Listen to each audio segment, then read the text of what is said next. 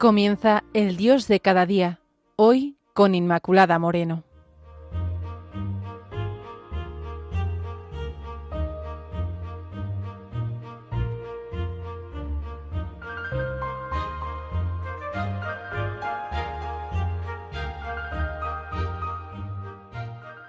Queridos amigos de Radio María, bienvenidos a este espacio del Dios de cada día. Para iniciar el día, desarrollo esta reflexión lo que espero que nos ayude a vivir el día viendo el significado del arca de la alianza. ¿Qué es esto de, del arca? Pues el arca era un cofre de madera cubierta de oro, tal como nos lo describe la Biblia, que contenía las dos tablas de piedra de los diez mandamientos. Por lo tanto, algo muy valioso. De igual manera, nos describe la carta a los hebreos ya en el Nuevo Testamento, que el arca de la alianza contenía la vara de Aarón y una vasija del maná. Dios le había revelado a Moisés este modelo de cómo tendría que ser el arca cuando acamparon en el monte Sinaí. Luego más tarde se colocó en el templo de Jerusalén el arca, el templo que, como ya sabemos, había construido el rey Salomón. El cofre mediría aproximadamente unos 111 centímetros de largo, unos 67 de ancho, unos 67 de alto. Además sabemos que estaba hecho por los textos de la Biblia, que estaba hecho de madera de acacia, revestido de oro puro, tanto por dentro como por fuera. Tenía un borde de oro y la segunda parte del arca pues estaba hecha de oro macizo. Habían cuidado mucho cómo hacer el arca porque era algo realmente importante. Había también montados dos querubines de oro uno a cada extremo de la cubierta, con sus rostros vueltos, el uno hacia el otro y con las cabezas inclinadas y con las alas extendidas hacia arriba. Para transportar el arca, pues tenían unos largos varales hechos también de madera de acacia revestida de oro.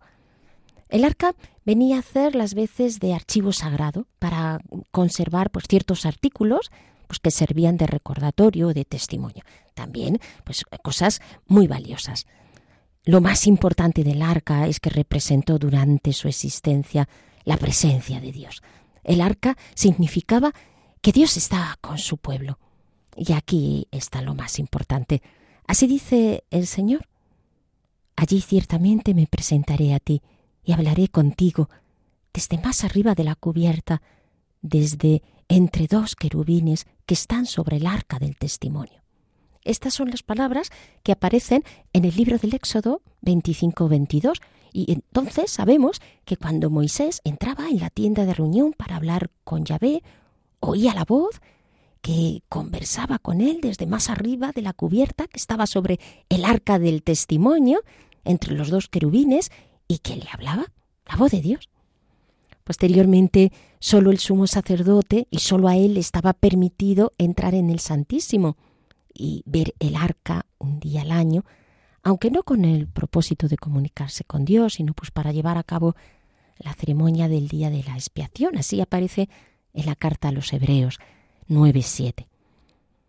La presencia de Dios en el arca suponía que el pueblo de Israel disfrutaba, gracias al arca, de grandes bendiciones. De hecho, cuando el pueblo levantaba el campamento, pues la costumbre era que el arca fuese en delante, cuando iba el arca y la nube que estaba indicando esa presencia de Dios con su pueblo. Por ejemplo, en la marcha alrededor de Jericó, pues un gran contingente militar iba delante, seguido de siete sacerdotes que tocaban el cuerno, luego iba el arca y por último las fuerzas de retaguardia. Esta era un poco eh, cómo se estructuraba eh, esa, esa procesión. Entonces, la presencia de Yahvé en el arca se siguió haciendo presente entre los filisteos durante la época de los filisteos, que como ya sabemos luchaban en contra de ellos para sentarse en la tierra prometida los israelitas. Por eso el arca de la alianza había siempre que tratarla con el máximo respeto, con la máxima consideración, y ahí estaba pues la fuerza y el poder de Dios y la presencia de Dios. Y cuando el arca se elevaba, Moisés decía alabanzas y también al posarse, tal como lo vemos en el libro de los números 10.35. Sabemos también que el rey Salomón dijo que los lugares a los que había ido el arca eran lugares santos. no era un amuleto mágico, no es esto, sino que Dios estaba ahí. Luego de aquí el, el varapalo que supuso para los israelitas cuando perdieron el arca, aunque volvieron a recuperarla de la mano de los filisteos. Sabemos también que se guardó en un lugar permanente hasta que se erigió el templo de Salomón, que posteriormente se trasladó a Silo, donde debió de permanecer hasta que fue capturada por los filisteos. Sabemos que el rey Josías la puso de nuevo en el templo, pero no se ha llegado a saber, y aquí queda el enigma, cuándo desapareció ni en qué circunstancias. Eso sí, hay una rica simbología subyacente en relación a todo lo que es el arca. Es icono siempre de la presencia de Dios, como hemos visto, morada del Altísimo, tabernáculo santo. Pero a la luz del Nuevo Testamento se ilumina muchísimo más este sentido del arca, el arca de la alianza. ¿Quién es? Sino la Virgen María. Por eso María es el nuevo arca de la alianza encontramos textos en paralelo del Antiguo Testamento en relación al Nuevo. Nos dice el libro del Éxodo 25:10 que la palabra fue escrita por Dios en tablas de piedra.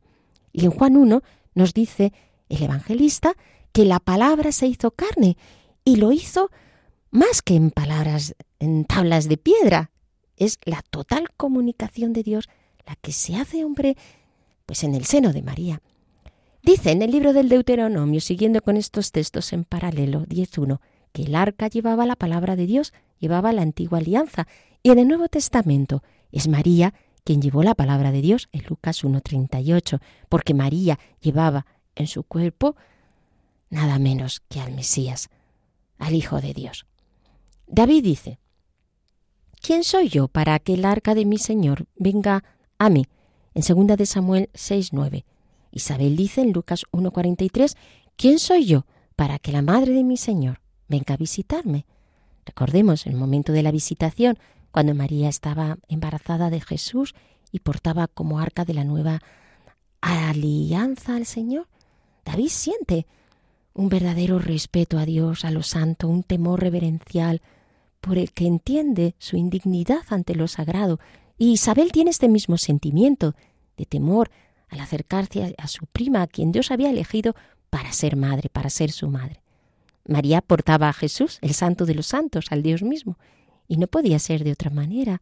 El temor reverencial que sentía ante la presencia de María, y no sólo porque portaba al Dios verdadero, al Dios hecho hombre, sino además porque el receptáculo que lo portaba, en este caso es su vientre santo, nos dice el Antiguo Testamento que cuando el arca volvió, David saltaba y danzaba ante el Señor. Recordemos cuando el niño saltó de alegría en el seno de Isabel, cuando María entró en su presencia llevando a Jesús en su seno. Nos dice Lucas 1.38, un verdadero kairos, un verdadero encuentro de los niños que estaban en el seno de sus madres. Precioso este pasaje, ¿verdad? Luego, el arca de la alianza produce este efecto a su paso que el rey David sabe captar. Es el Dios de la alegría, la presencia del Dios de la alegría suma que da al corazón que se sabe amado, que se sabe con esta presencia divina, querido por Dios, y Isabel igual se siente tocada por el Espíritu de Dios que la envuelve junto a María en este gozo, en este encuentro, que lo hace todo nuevo ante la, la buena noticia que se alberga en el seno de la Virgen María. En fin, qué momento de gracia más grande eh, entre estas dos mujeres, entre María y su prima Isabel, entre Jesús y Juan, realmente teofánico este, este momento. Nos dice el Antiguo Testamento que se puso el arca donde se encuentra la alianza que el Señor concluyó con los israelitas. En segunda de Crónicas 6:11. Y el esposo de Isabel dijo que él había recordado su santa alianza y esta es la nueva alianza, sellada con la sangre, con la sangre del Hijo de Dios. Dios había prometido a Abraham una gran descendencia, esa promesa que culmina en la alianza es real y se renueva día tras día en la historia de la salvación. Y el arca es signo de ello, signo de que Dios está con nosotros, de que Dios es fiel con el hombre y que esta alianza es perpetua. Es ese amor el que culmina en la historia de la salvación. con la venida de nuestro Señor Jesús en el seno de María, porque ella es el arca que lo porta, que porta al mensajero que nos trae la salvación, que nos trae la victoria, que derramará su sangre por todos nosotros, que ha derramado su sangre por todos nosotros, por todo hombre de este mundo, quien tanto nos ha amado, que ha sellado con su sangre este amor. Recordemos también a Josué, que convocó doce hombres de entre los israelitas, uno por cada tribu. Josué les dijo, pasen delante del arca del Señor, su Dios. Josué 4.4. Había doce piedras, como las doce estrellas del Apocalipsis 11.19, porque en el libro del Apocalipsis 12.1 nos dice que el arca de su alianza quedó a la vista dentro del templo y apareció un gran signo en el cielo, una mujer coronada con doce estrellas. En Apocalipsis 11, 19, repito, representando a las tribus de Israel. Luego, en torno al arca, en torno a María, se reúnen, en este caso, los doce apóstoles de Jesús, las doce tribus, que significan el nuevo pueblo de Dios, la iglesia, congregada en torno a María a quien podemos realmente llamar Madre de la Iglesia. Queridos amigos, toca mirar en este día a María como arca de la nueva alianza, como la mujer vestida de sol y coronada con doce estrellas. Toca contemplarla, embarazada, sencilla, haciendo durante el tiempo de gestación pues las tareas del hogar, cuidando de José, feliz al sentir las patadas del niño y todas las pequeñas cosas de la vida cotidiana que le hacían entender la bendición única que Dios Padre le había dado. Pero después de nacer Jesús, ella seguía siendo ese arca de la nueva alianza, esa presencia del Dios vivo, sagrada y celestial, llena de la gracia de Dios. Dios te salve, decimos, María, llena eres de gracia. Miramos a María desde su pequeñez y cercanía, pero también desde la santidad que Dios en ella quiso poner. Por ello la llamarán bienaventurada todas las naciones, porque el poderoso ha hecho en ella obras grandes.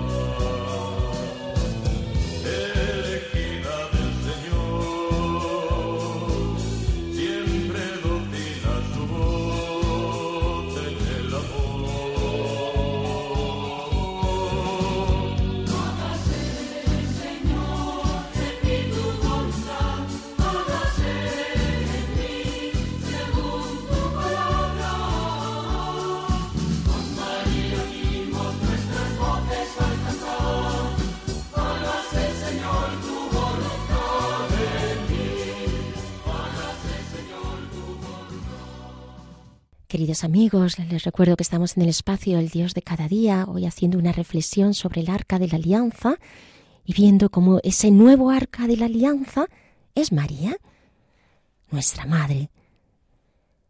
Pero también podemos aplicar este nombre de arca de la nueva alianza a los sagrarios de todas las iglesias y de todos los lugares del mundo. Existe un paralelismo evidente entre los sagrarios cristianos y el arca de la alianza para los judíos, el arca era ese signo visible de la presencia de Dios en medio de su pueblo, como lo hemos visto. Les precedía, acompañaba y había empezando a abrir camino por el desierto. En este cofre de madera de acacia, recubierta de oro, los dos querubines formando el propiciatorio, el lugar del encuentro con Dios, donde solo el sumo sacerdote podía tocar el arca. Así el sagrario para los cristianos es el signo visible de la luz perenne de Dios. Es la presencia del Emmanuel, el Dios con nosotros, en medio de su pueblo. Porque los santos ángeles adoran a Cristo en la Eucaristía durante el día y durante la noche.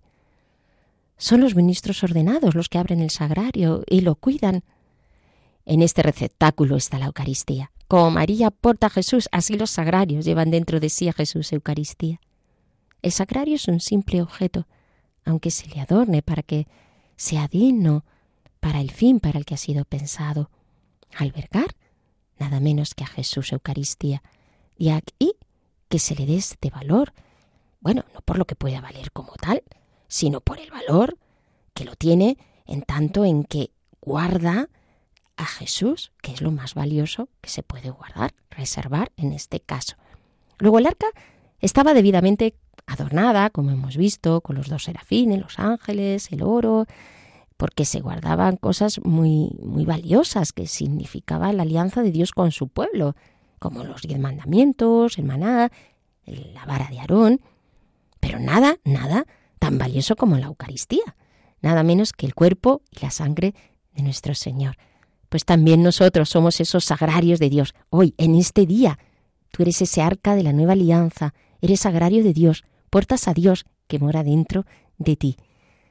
Comemos la Eucaristía, muchas veces acudimos a ella diaria, a la misa diaria, en nuestro cuerpo se alberga que está en gracia Cristo, donde Él en nuestro cuerpo mora, vive, habita.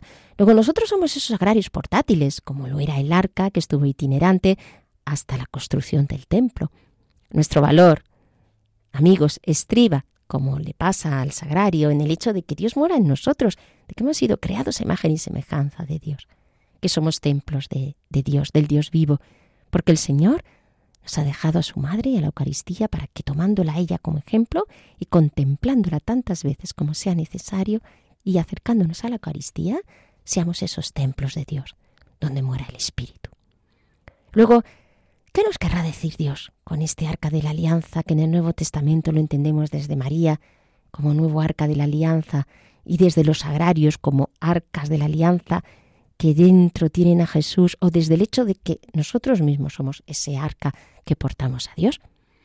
Primero, hoy es un día, hermano, para vivir como María viviría, entre los suyos. Lo que tengas que hacer hoy, hazlo fundamentado en la oración como base del día, sin la cual nada puede estar realmente orientado a nuestro Señor. Y aunque podemos tener esa conexión esencial con Jesús, todo el día esa oración continua y aunque depende del tiempo que podamos dedicar a la oración, es necesario sacar un tiempo prolongado, todo lo que podamos, para hacer esta petición al Señor. Por María, te invito a que la hagas en este día. Hazme arca de la alianza, Señor.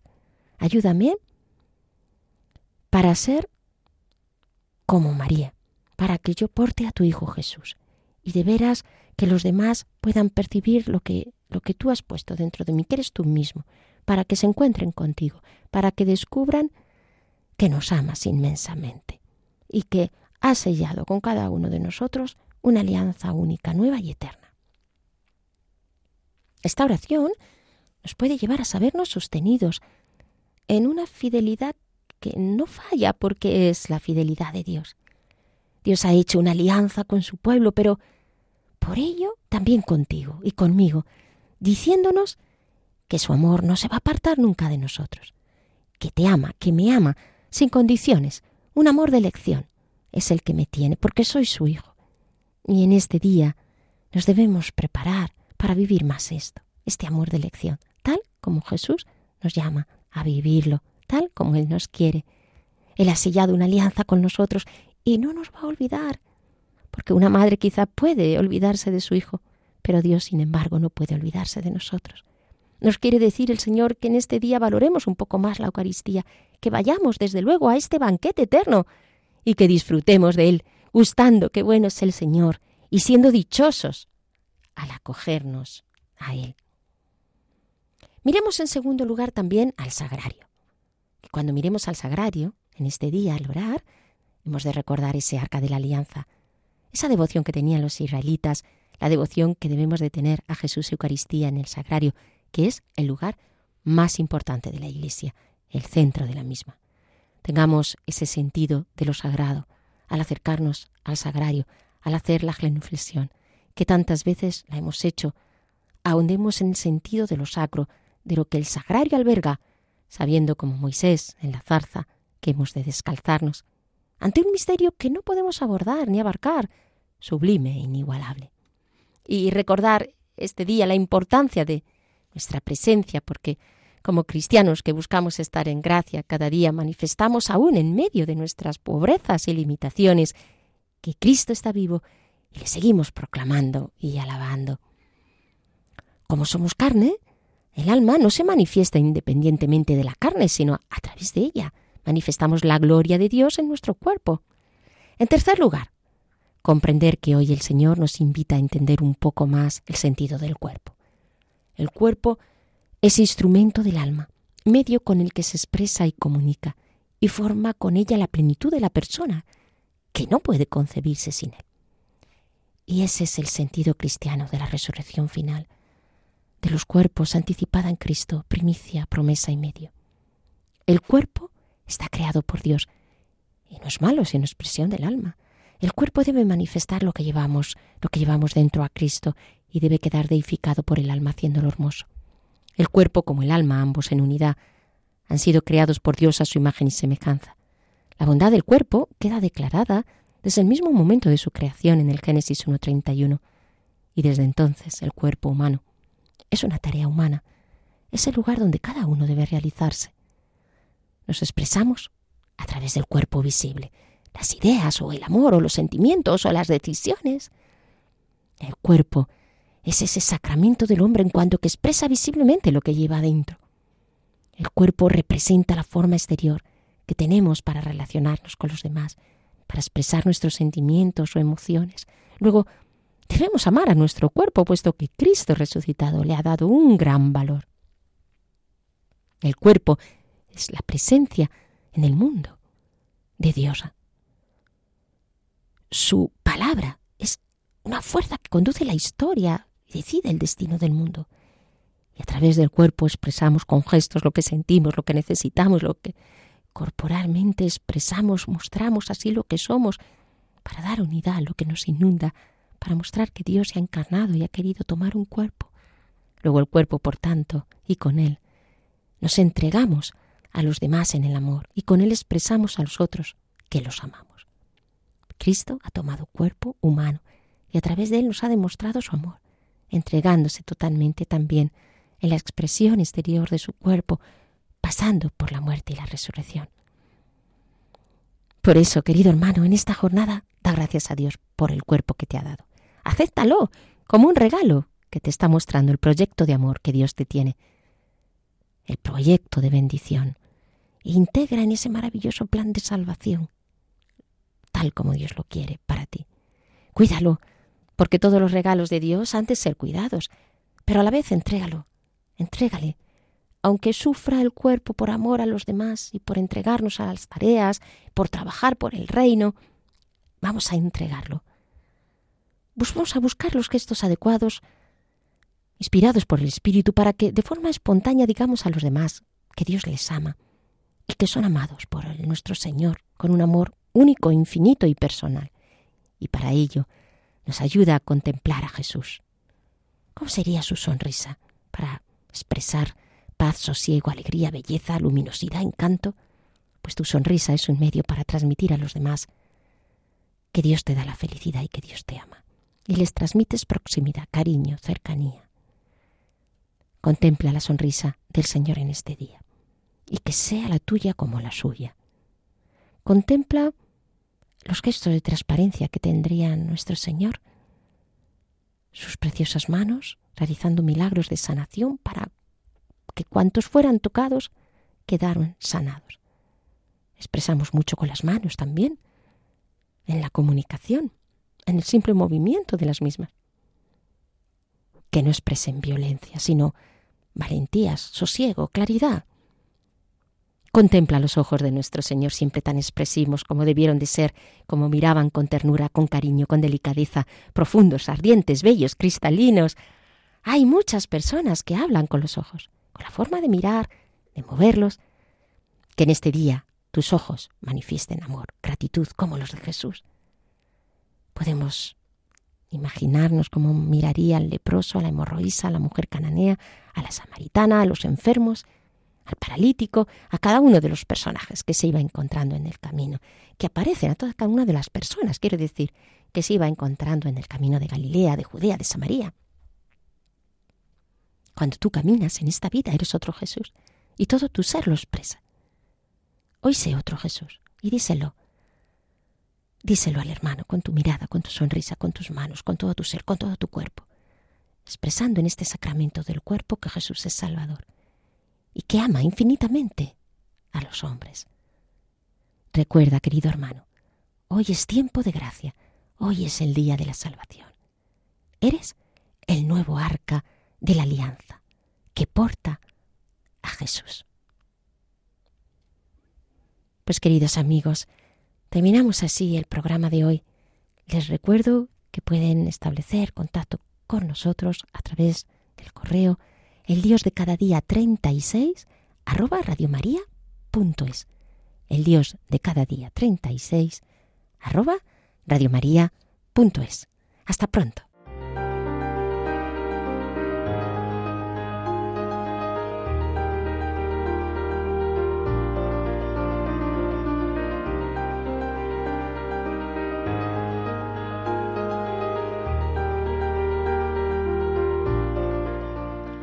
Así finaliza en Radio María el Dios de cada día, hoy con Inmaculada Moreno.